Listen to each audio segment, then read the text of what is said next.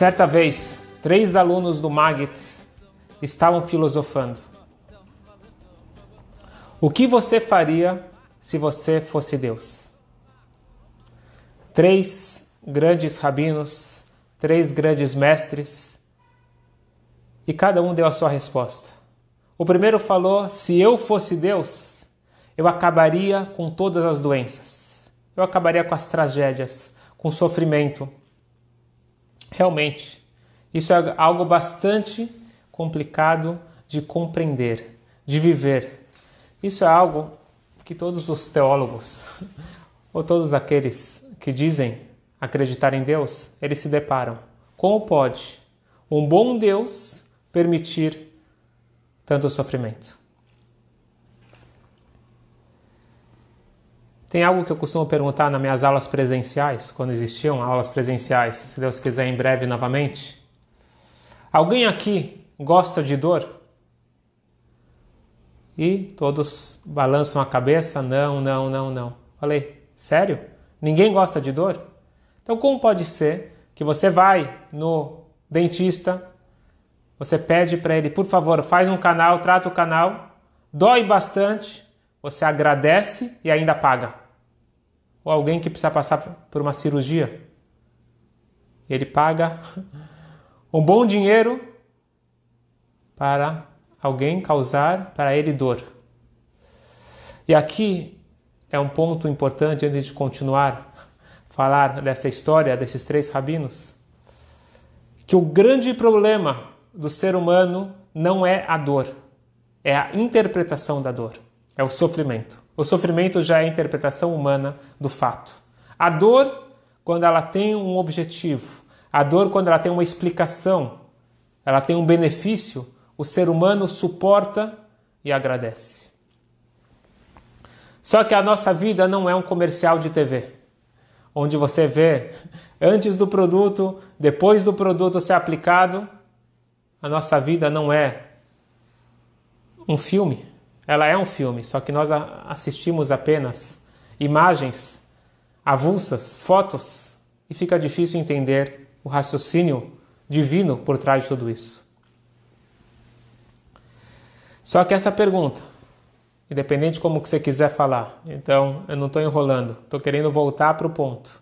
A dor não é a questão. A questão é o sofrimento. Por que Deus permite sofrimento. Por que pessoas boas, eh, por que justos sofrem, pessoas boas passam por dificuldades?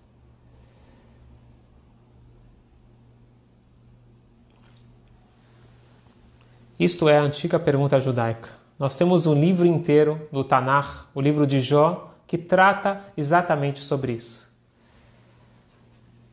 E muitas pessoas têm essa dificuldade e ela não começa de hoje.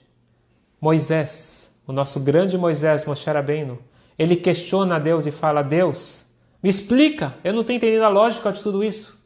E Deus ele responde para ele: Moisés, calma aí, você está querendo demais. Kiloirani Adam Vachai, não existe um ser humano que me entende. Espera, quando você subir para o céu, você vai conseguir entender e ver o filme completo agora aceita. Só que não é fácil, não é fácil aceitar. Muitas pessoas passaram pelo holocausto e se mantiveram firmes. E muitos declaram ter perdido a fé. E eu não julgo eles. Não é fácil. Não é fácil alguém que passa por dor e interpreta como sofrimento. Portanto, diz esse grande pensador, esse grande rabino, um dos três alunos do Maggid, falou: Eu se fosse Deus, eu acabaria com o sofrimento. O segundo aluno, ele vira para os outros dois e diz: Eu, se fosse Deus, acabaria com a miséria. Eu não consigo ver pessoas passando fome. Não pode ser. O mundo onde que teria comida para todos. Um bom Deus, como ele permite Tamanha miséria. É parecido com o primeiro. E o terceiro aluno, que não era ninguém mais, ninguém menos que o famoso Alter Ebe, quem se tornou o sucessor do Magid. E o primeiro Rebbe de Lubavitch, Rav Shneir Zamos de Eliade, ele falou o seguinte, e aqui eu quero que vocês prestem atenção. Se eu fosse Deus, eu faria exatamente como ele. Se eu estou pensando em ideias diferentes, isso mostra que eu não sou Deus.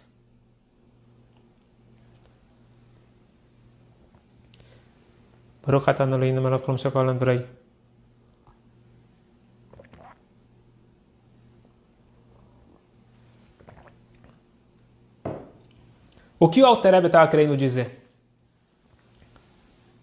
Se eu falar que tem algo que tem que ser mudado nesse mundo, se eu fosse Deus, eu mudaria. O que você está dizendo?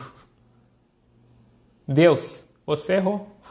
Deus, alguma coisa que você fez aqui não está certa. Você tem que arrumar. Será? Será que nós sabemos melhor do que Deus o que tem que ser feito? Isso é muito perigoso. Mas calma aí. E agora eu quero perguntar para todos vocês. Pessoal do Facebook, do Instagram, a grande pergunta é a seguinte: O que significa tefilar? O que significa rezar para Deus? O que eu estou fazendo exatamente? Eu declaro para Deus: Deus, você é o Criador do mundo. Você cuida de todos os detalhes do mundo. E lá a gente descreve na reza todos os detalhes, desde a, do mineral até as esferas celestiais, como Deus ele cuida de tudo nos mínimos detalhes. E depois eu fecho os olhos e falo: Deus, só tem um pequeno detalhe. Aquela pessoa que está doente, não, não, quero que você cura. Essa dificuldade financeira vamos resolver. Aquela pessoa que não está conseguindo casar, dá um jeito aí. Aquele que não consegue ter filhos, que é isso? Se Deus ele cuida de tudo, Deus que orquestra tudo, Deus ele está regendo o mundo todo, eu vou dar ideia para ele? E não só que eu dou ideia, eu peço, imploro, suplico. E não só isso. Antes da reza, o que, que dizem nossos sábios? Que para a reza ser bem aceita, nós costumamos dar sedaká antes da reza. Eu estou pedindo sedaká, eu pratico a sedaká. Meus amigos, vamos parar para pensar. O que, que significa quando você precisa algo de alguém, você vai lá e coloca um dinheirinho? Como se chama isso? Suborno. Eu estou querendo subornar Deus com um, cinco, dez reais? Que seja com mil reais, com um milhão de reais. Estou subornando Deus? Ó Deus, olha aqui, ó. Vamos resolver as coisas aqui. Estou te dando dinheiro. Você pediu aqui para dar cá. Agora resolve para mim. Se você for parar para pensar, não tem nada mais ridículo do que a.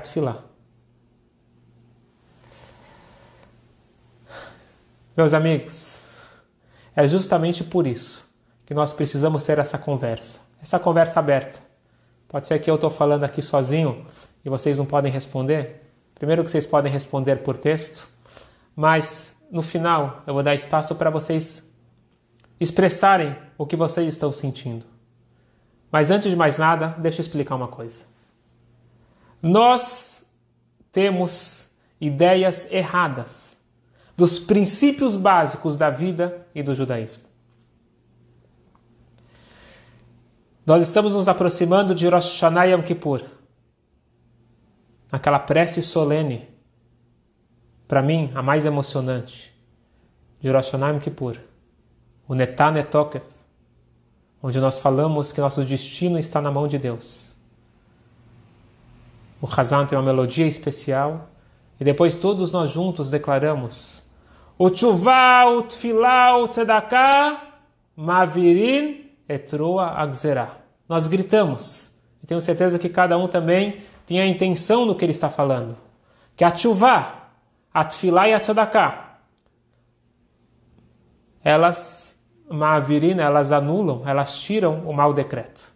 Nós temos aqui o caminho para resolver o nosso julgamento. Tchuvá, Tfilá e Tzedakah. O Rebbe tem uma famosa carta que ele diz que nós traduzimos essas três palavras erradas. E na hora que a gente traduz a palavra de uma forma errada, o sentido está errado e nós estamos também na direção errada. Chuvá traduzem como arrependimento. Tfilá traduzem como reza. E tzedakah traduzem como caridade.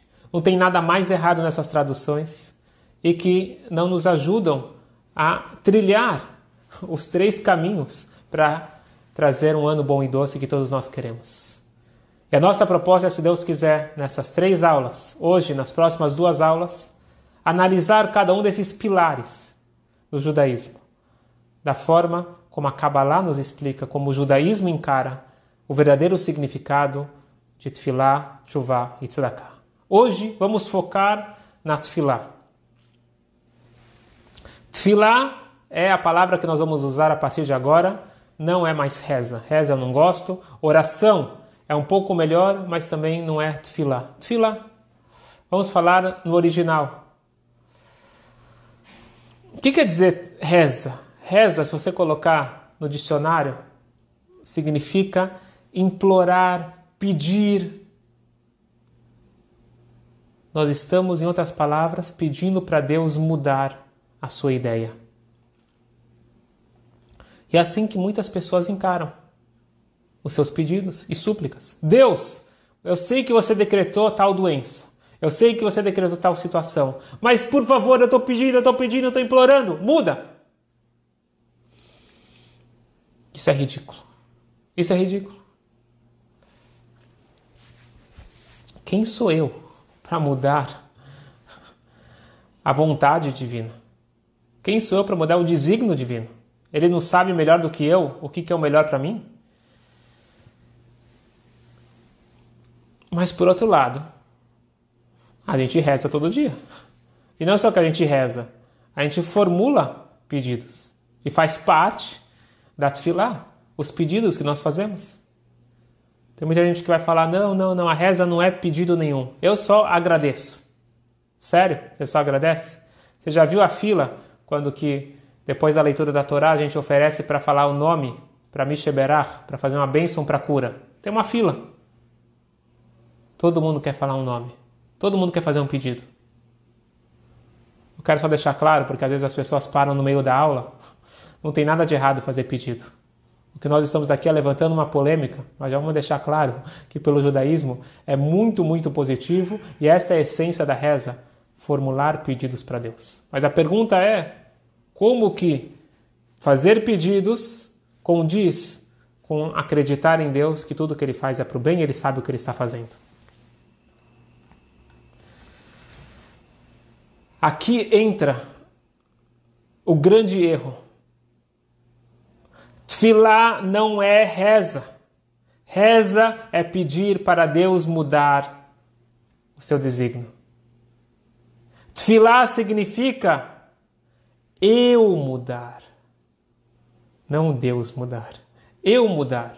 E como que eu mudo? Pega a palavra de tfilá. Tfilá, qual que é a raiz? Pode ser pilel. Pilel é uma batalha, uma batalha interna, já vamos explicar. Ou pode ser Tofel. Tofel quer dizer em hebraico grudar, juntar. Quando você tem pedaços, cacos separados, diz a Mishnah, atofel klicheres, aquele que ele junta os pedacinhos de barro, é usado o verbo de filá, de tofel. Ambas traduções elas chegam mais perto do verdadeiro sentido da reza, da tefilá. Tefilá é uma comunicação sincera.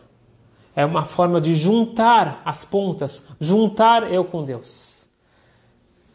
Se eu falo palavras, viro folhas e o meu coração não está lá, não basta. Se eu estou lá com o coração e não falo as palavras, também não basta. Nós precisamos dos dois. Precisamos falar as palavras com o lábio, escutar o que nós estamos falando e sentir o significado por trás das palavras. conta a história de um, um rabino que ele conseguia ler pensamentos. E no meio da reza, quando, a gente, quando acabou aquela reza silenciosa, a Amidá, que é um momento que a gente tem uma concentração maior, que, entre aspas, entre, entre parênteses, é o momento de fazer os pedidos, e está certo fazer os pedidos, novamente estou frisando. O rabino, ele parou a reza dele, ele foi para o meio da sinagoga, se aproximou de uma pessoa, deu a mão para ele e falou Shalom Aleichem, a expressão em seja bem-vindo. E o homem ficou assustado, que o rabino está falando seja bem-vindo. Eu não viajei, eu não fui para lugar nenhum, eu estava ontem à noite aqui, estou agora de manhã na reza. O rabino, o que aconteceu com ele? Falou, rabino, desculpa, mas eu não cheguei de viagem. Como não? Você foi lá para a feira na Europa fazer as compras de tecido que você precisa, você já fechou com os clientes. Enquanto você fazia a tua reza, o teu pensamento já resolveu tudo. Esse é um problema que todos nós enfrentamos. Nós podemos estar lendo todas as palavras, mas a nossa cabeça ela não está lá. Nosso coração ele não está presente. Tfilá significa que a mente e coração juntos estão buscando a conexão com Deus. É interessante que a Tfilá na Kabbalah é chamado de Zivug. Zivug é casamento, é a união do casal. E neste caso espiritual que está falando, esta união ela precisa gerar filhos. Pela Kabbalah, o que, que significa paz? O que, que significa filhos? Então, cada um dos níveis espirituais, eles têm uma denominação. Chokhmah é pai, Binah é mãe, assim por diante, e tem os filhos. O que, que significa os filhos? Os filhos é as emoções, são as emoções. Está escrito que pensamento gera sentimento. O objetivo da Tfilá é o pensar na grandeza de Deus, é o pensar que Ele pode tudo e por isso que eu peço para Ele. Agradecer por tudo. E esse pensamento gera um sentimento de amor e querer se aproximar dele e um grande respeito e reverência. A nunca mudará a opinião de Deus. Nunca mudará a vontade divina, que é com certeza o melhor para mim. Se você tentar mudar a opinião de Deus, esta é uma reza em vão. Você está perdendo tempo. Se a pessoa ela pensa que é com a reza dela ela vai mudar a opinião divina, ela não está rezando, ela está fazendo algo que não vai obter resultado. Eu queria contar para vocês uma história incrível. Que essa história eu escutei há muitos anos, na verdade essa história do Tanakh, mas nesse contexto que eu estou falando hoje, eu escutei há muitos anos o Rabino Shochat, te abençoado a memória, um grande gênio, e ele falou com tanta paixão que essa história não sai de dentro de mim. Uma história do Tanakh, de um dos maiores reis de Israel, Hiskiel Amelech. Ele era um grande rei, ele era um grande profeta, e ele foi aquele que criou um sistema de ensino judaico tão perfeito que não, você não encontrava uma criança em todo Israel. Israel, na época, era muito maior do que o Estado de Israel. Você não encontrava uma criança em todo o Estado de Israel, não que não fosse que fosse analfabeta. Você não encontrava uma criança que não era bem versada nas leis mais complexas da Torá. Ele conseguiu realmente criar um sistema de ensino judaico de excelência. É dito que Deus queria que ele fosse Mashiach. Um dia, o primo dele, que era também profeta, Yeshayal, Isaías, ele chegou para ele e falou: Eu vim aqui, em nome de Deus, te passar um recado. Então, temos dois profetas. Nesse caso, já tem um profeta passando a mensagem para outro profeta. Deus mandou te avisar que seu tempo chegou. prepare as malas. O rei Risquiel estava doente e o primo dele estava falando: infelizmente você não vai sair dessa doença e teu tempo acabou. O, o vira para o pro, pro primo e falou: O quê? O que você está falando? Eu também sou profeta. E eu sei qual que é o tempo de vida que eu tenho. Eu sei que eu tenho mais 15 anos de vida. Responde o profeta Isaías, ele falou: Tá certo. Você tinha 15 anos, mas você falhou e você perdeu esses 15 anos. Eu? O que eu fiz de errado?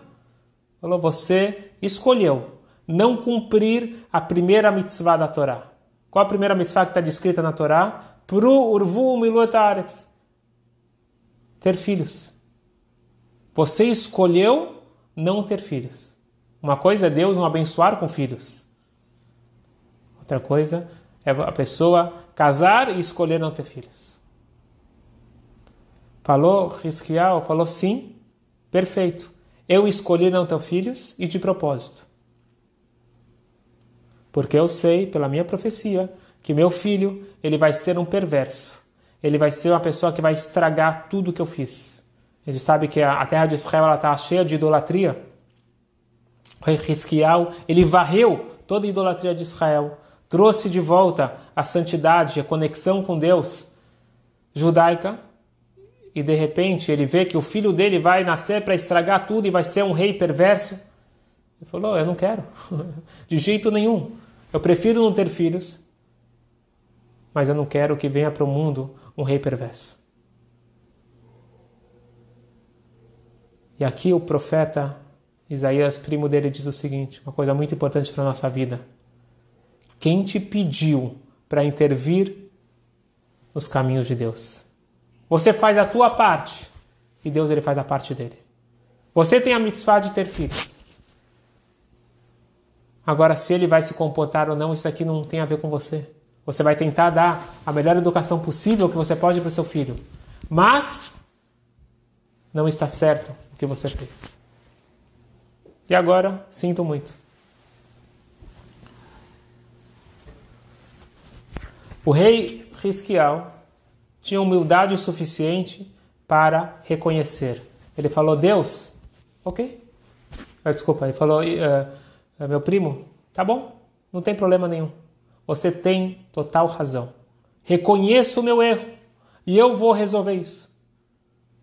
Para não ter filhos, eu não casei. Vamos fazer o seguinte: você tem uma filha, eu caso com a sua filha, e quem sabe o mérito conjunto meu e seu e da sua filha, nós vamos conseguir que nosso filho não seja tão ruim. E o profeta Isaías falou: meu amigo, o que você está falando na minha filha? Eu estou te falando em nome de Deus. Deus acabou de avisar que você não vai viver. Eu sinto muito, eu não queria te dar essa notícia, eu gosto muito de você, mas é isso. Risquial, que era o rei, falou para ele: sai já daqui. Carme kublani me avotai Eu tenho uma tradição dos meus pais. Afilu cherev munachad al savaró alimnat rachamim. Mesmo que você tenha um cherev, uma espada no seu pescoço, e a morte já é certa, nunca deixe de pedir pela compaixão divina. Ele virou a face para a parede, então eu vou entrando nos detalhes do Tanar, ele virou a face para a parede para ter mais concentração e ele começou a rezar. Ele rezou. A prece dele foi aceita. Ele casou com a filha do profeta Isaías. Eles tiveram um filho e ele viveu mais 15 anos. E realmente, o filho dele foi o rei Menashe, que foi um rei perverso, um rei que colocou idolatria em todos os lugares de Israel. Mas o ponto dessa história é o seguinte: o que, que aconteceu exatamente nessa barganha aqui? O rei Risquial ele sabia que ele tinha mais 15 anos para viver. Ele falhou, Deus tirou os 15 anos. Certo? Agora ele vem Deus fala: Deus, vamos fazer de volta, vamos resolver. Me dá de volta que eu vou. O que, que esse que, que é esse negócio com Deus? Você fica mudando a opinião de Deus? Escutem bem, meus amigos. Hashem não muda de opinião. Da parte de Deus, nada mudou. Quem mudou foi Hiskiyahu Amelech. O rei que tinha que morrer, morreu. Quem sobreviveu foi um outro Hiskiyahu, uma pessoa diferente. Essa pessoa pode viver. Tem aqueles que falam em fatalismo. Se alguém decide pular da, do, da, da, da ponte, se é para eu morrer, eu vou morrer. Se é para viver, eu vou viver. Não é isso que Deus ele fala. Deus ele coloca o teu tempo de vida. Agora tem certas qualificações. Nesse caso, ele escolheu encurtar a sua vida. No momento que cada, Deus ele tem a conta para cada um, mas a falha dele de escolher não ter filhos trouxe para ele uma diminuição de 15 anos. Mas na hora que ele, ele se transformou, ele virou uma nova pessoa. Essa nova pessoa não teve um mau decreto de menos 15 anos. Ele pôde viver aquilo que estava estipulado para ele. Deus não mudou. Quem mudou foi ele. Ele mudou para ruim, perdeu. Ele mudou para uma pessoa boa, voltou ao estado original.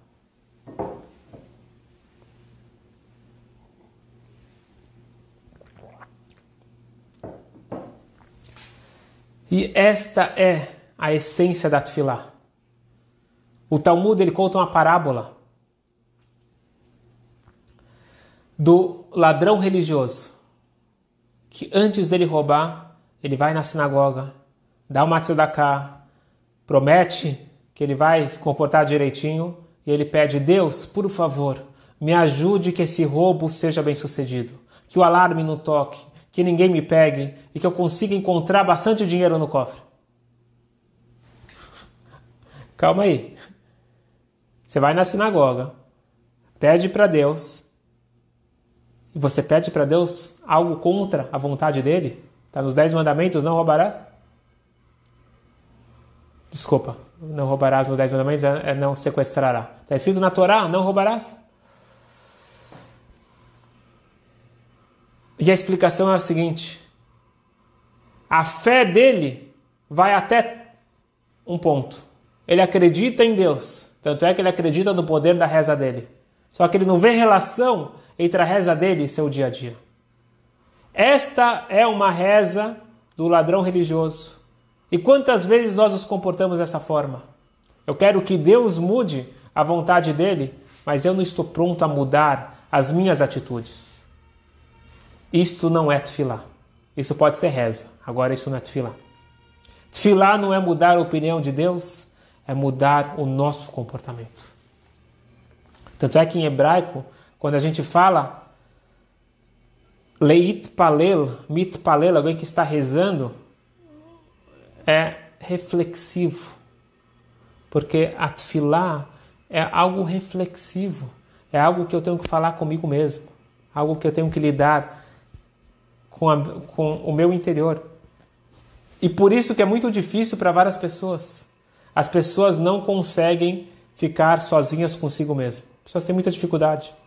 E esse é o motivo que a gente fica o tempo todo no celular ou, ou na televisão, etc., ou qualquer outro tique nervoso, a gente não consegue ficar calmo com nós mesmos. E por isso que a tefilá é difícil. Se a pessoa abre o Sidur, abre o Marzor e fica lendo palavras, virando páginas e reclamando que é todo dia o mesmo texto, é muito texto, a pessoa não começou a entender a oportunidade de ouro que é a.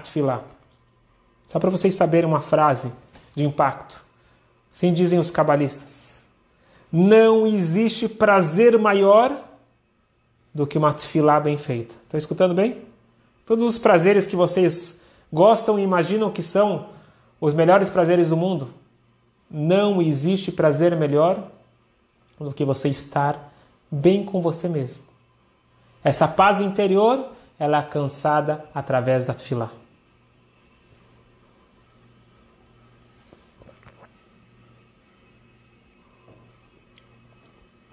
E por isso que nós falamos que a tefilá, ela também é um sinônimo de tshuva.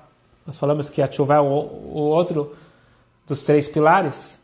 Tefilá e tshuva, elas estão interligadas. Na verdade, a tzedakah também está interligada. A gente dá tzedakah e faz a tefilá com tshuva. Esses três pilares, eles estão conectados. Mas hoje vamos focar no sentido da tefilá. A tefilá, de certa forma, é um recomeço. A cada noite eu tenho que tomar a decisão que amanhã vai ser diferente. E a cada manhã eu começo com o pé direito, com a intenção que hoje seja um bom dia, um dia de boas ações.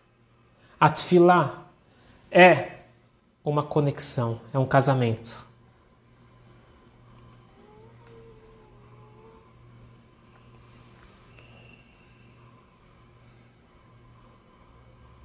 Como que uma famosa parábola conta que um rei ele anunciou que era o aniversário dele e ele gostaria de dar um presente. Todo mundo poderia do seu reinado entrar e fazer o seu pedido e que seu pedido seria atendido. E assim foi. Cada um chegou lá e pediu o que ele queria. Até que chegou uma pessoa e falou: Vossa Excelência, o que, que eu vou pedir? Pedir uma carroça nova? Uma casa nova? Eu gostaria de ter um mérito, de poder ver o rei todo dia, mesmo, por, mesmo que se fosse por alguns instantes. E o rei adorou o pedido dele e, obviamente, ele concedeu. No final das contas, esse homem ele ganhou mais que todo mundo, porque ele tinha todo dia a oportunidade de ver e falar com o rei. Este presente todos nós temos. Presente incrível, onde nós podemos falar com Hashem e expressar os nossos pedidos. E se não tem pedidos, se conectar com Hashem.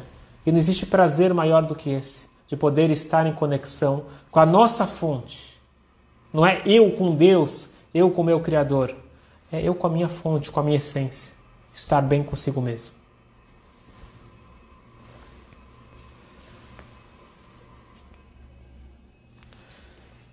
Voltando para a pergunta original. Se você fosse Deus, o que você faria diferente? Essa pergunta não é teórica. Se você fosse Deus, você é Deus. Cada um de nós é Deus. Isso é uma coisa incrível. Porque Deus, quando nós pedimos uma coisa para Ele, Ele vira e pergunta para nós: Se eu pedisse isso para você, Deus fala para o homem, você faria? Você daria? E aqui vem a nossa vez de responder. E isso é algo que é uma dica importante para a nossa vida. Diz o Baal Shem Tov que nós que damos o veredito para os nossos pedidos. Prestem bem atenção. Somos nós que decidimos o que vai acontecer conosco mesmo. Como? O Baal Shem Tov, ele chama atenção para uma frase dos nossos sábios. Saiba perante quem você vai dar veredito e julgamento. Deveria ser ao contrário. Primeiro tem o julgamento, depois tem o veredito. Diz o Baal Shem Tov, primeiro você dá o veredito e depois você é julgado. Deus ele faz aparecer uma situação parecida com a sua na sua frente. E Deus ele quer saber como você vai julgar isso.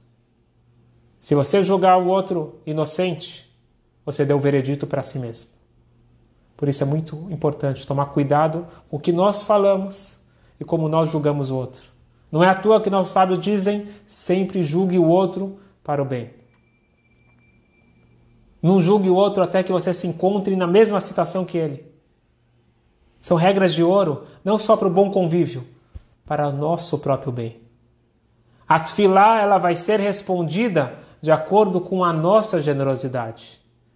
Então nós damos a sedaká, é uma forma de demonstrar a generosidade, e nós somos generosos com os outros. De que forma? Alguém está precisando de um sorriso. Está precisando só que você fale para ele oi, bom dia. Não muito mais do que isso. A generosidade, até já usaram isso para as frases de impacto, generosidade gera generosidade. Isso é do judaísmo. Somos nós aqueles que damos o veredito para a nossa tefilá, para os nossos pedidos.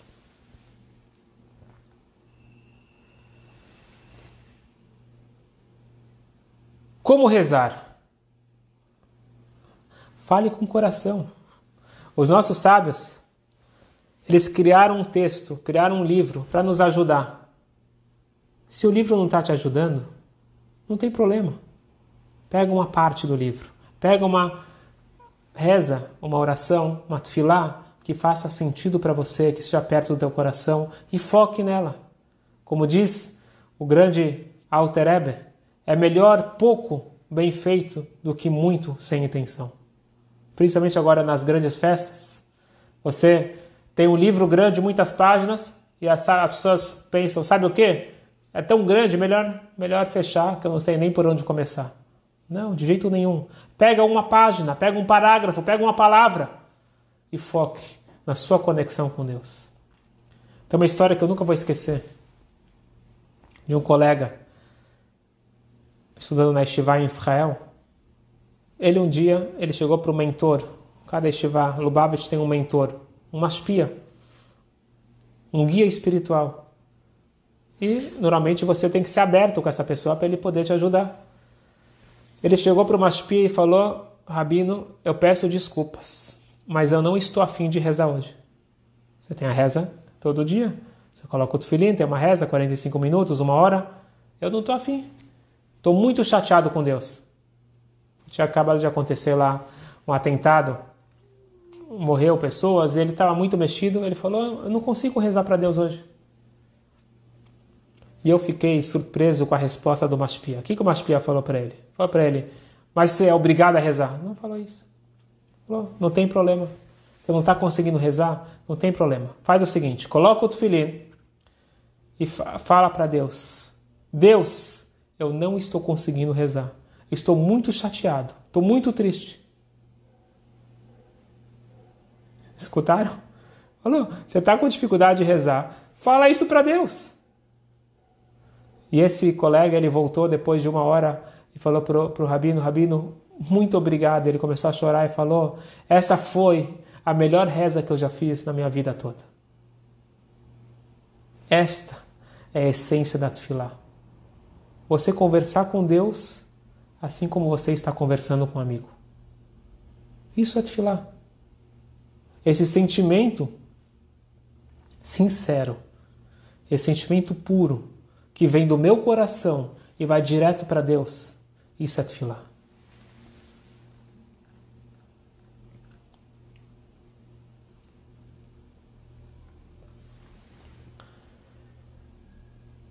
Só que eu não posso acabar por aqui e eu já vou colocar algumas perguntas que eu recebi.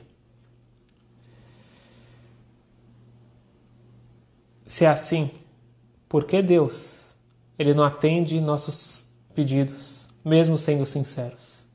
Eu pedi, pedi, pedi e com toda a sinceridade e Deus não me atendeu.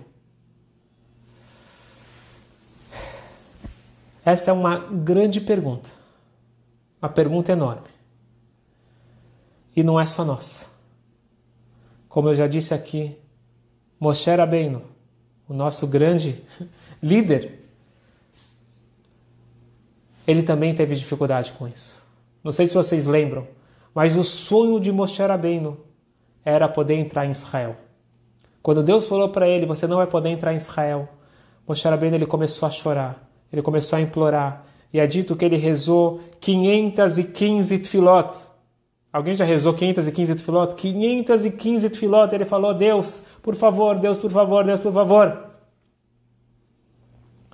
E de repente Deus falou para ele, Rav Lach, basta, chega, é muito para você, para de pedir. Calma aí. Se Moshe era bem, Deus falou para ele parar de pedir, o que diremos nós? Então, será que é para parar de pedir? Então, eu pedi uma coisa algumas vezes. Se Deus não me atendeu, será que eu devo desistir? De jeito nenhum. Nós nunca devemos deixar de rezar. E por isso acho importante se aprofundar nessa passagem Isso acontece muitas vezes quando a gente estuda a Torá no literal. Eu sempre friso isso. Nós precisamos estudar profundamente. Nós precisamos nos aprofundar nos detalhes para poder apreciar a Torá e nunca Deus nos livre criticar. Essa explicação é nos grandes comentaristas do Tanakh do século XIX, o Malbim. Ele traz a seguinte explicação. Eu acho que ela é muito relevante para o momento que nós estamos vivendo agora.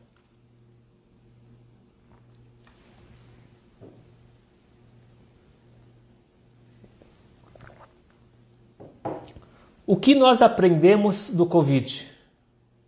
Com certeza, inúmeras lições, mas se tiver uma coisa que nós aprendemos desse momento, na minha opinião, é a seguinte: quão pouco nós precisamos para sermos felizes. Quantas coisas que até agora a gente dava tamanha importância, a gente corria atrás, que nem malucos, e de repente a gente percebeu que não é tão importante assim. Nós tínhamos certeza absoluta que nós precisamos daquela agenda frenética de eventos sociais, de atividades, para poder nos sentirmos realizados e felizes. De repente a gente percebeu que a vida pode continuar com mais calma. Óbvio que nós queremos e precisamos de eventos sociais, mas não aquela loucura que nós vivíamos. Pessoas que achavam que para poder ter férias e relaxar, precisavam viajar para a Europa, para os Estados Unidos, gastar o dinheiro que não tem, a energia que não tem.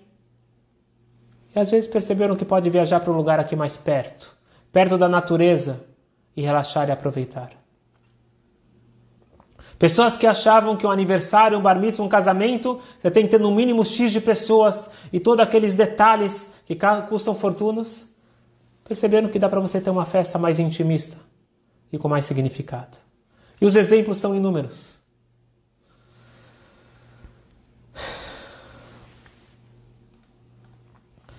Diz o Malbim algo revolucionário.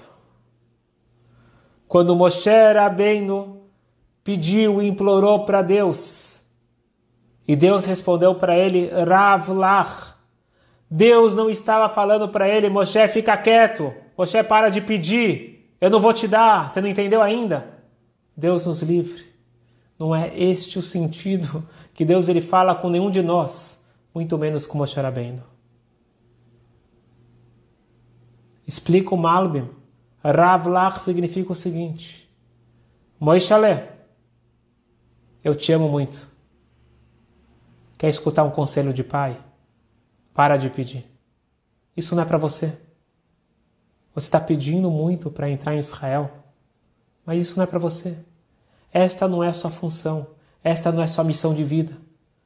Você teve as maiores das missões, tirar o povo do Egito e receber a Torá. Guiou o povo por 40 anos no deserto. Essa geração toda morreu no deserto.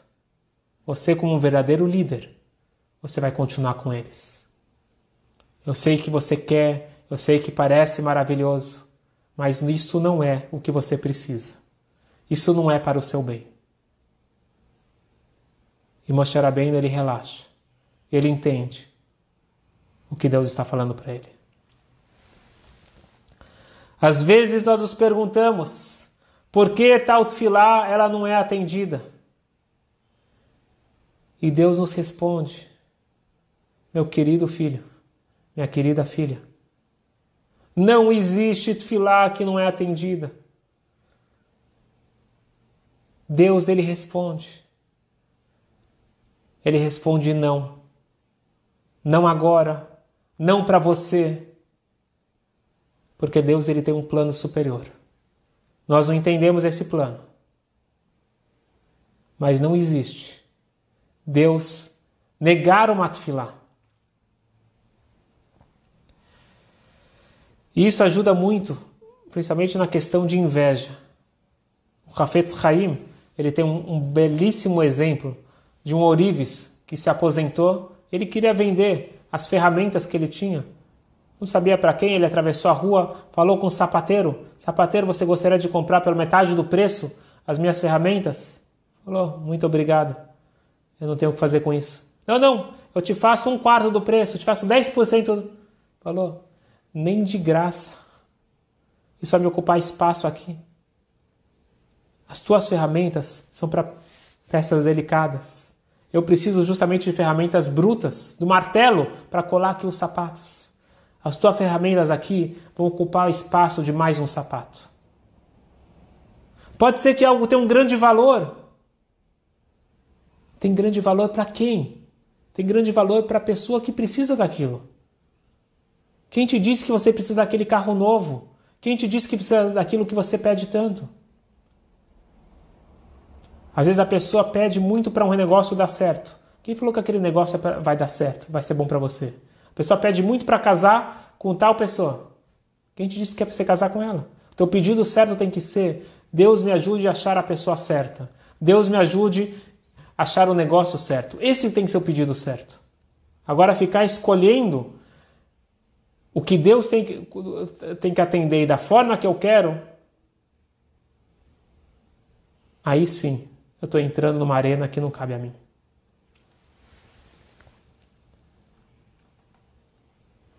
E quando que eu tenho que parar então de fazer tefilá? Moshe Rabbeinu, Deus falou para ele para. Quando nós devemos parar? Nunca. Nunca. Moshe Rabbeinu só parou porque Deus falou para ele o seguinte: se você fizer mais uma tefilá, eu vou atender. Mas por favor, para, que não é para o teu bem.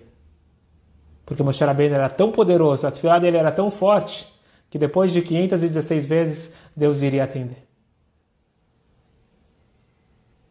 Nós, quando nós temos um caso difícil, voltando ao início que nós falamos, sofrimento, miséria, dor, todas as dificuldades, nós podemos e devemos falar para Deus: Deus, eu entendo que no seu ponto de vista é maravilhoso, mas eu, eu vivo nesse mundo físico e do meu ponto de vista está terrível. Não precisa falar nessas palavras? Está difícil, está complicado. Deus, Faz um favor. Você pode mudar isso? E a gente tem que pedir, implorar e falar. E Deus, Ele ama que nós pedimos.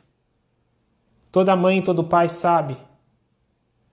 Quão gratificante é quando o filho ele liga, o filho já adolescente, que ele não costuma muito ligar para os pais, ele liga para pedir alguma coisa.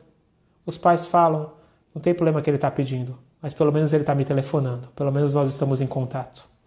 Quando tem esse amor, essa conexão, isso está acima de tudo. E é isso que o Malben ele fala sobre a tefilá de Moshe Rabbeinu. Moshe Rabbeinu, a tua tefilá não foi desprezada, Deus os livre. E assim fala para cada um de nós, a sua tefilá nunca vai ser desprezada.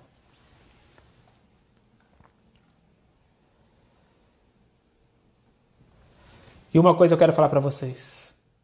Muitas pessoas têm dificuldade quando tem um caso grave e as pessoas se juntam para falar, por exemplo, salmos. Fazem mitzvot e rezam e fazem isso, fazem aquilo e Deus nos livre, acontece o pior.